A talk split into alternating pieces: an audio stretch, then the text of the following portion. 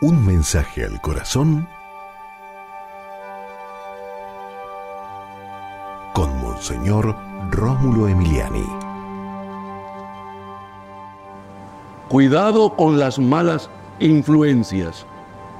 ¿Cuántas personas han desgraciado su vida por malas amistades, malas compañías, que lo que hacen es distorsionar el camino, confundir a la persona, hundirla, algunas veces por maldad, otra por ignorancia.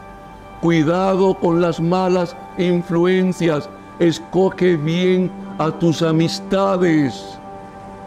Dime con quién andas y te diré en cómo vas a terminar. Cristo Jesús, que escojamos bien a nuestros amigos, que sean amigos de verdad, que procuren el bien nuestro, que nos apoyen en los malos momentos, que sepan corregirnos cuando estamos equivocados.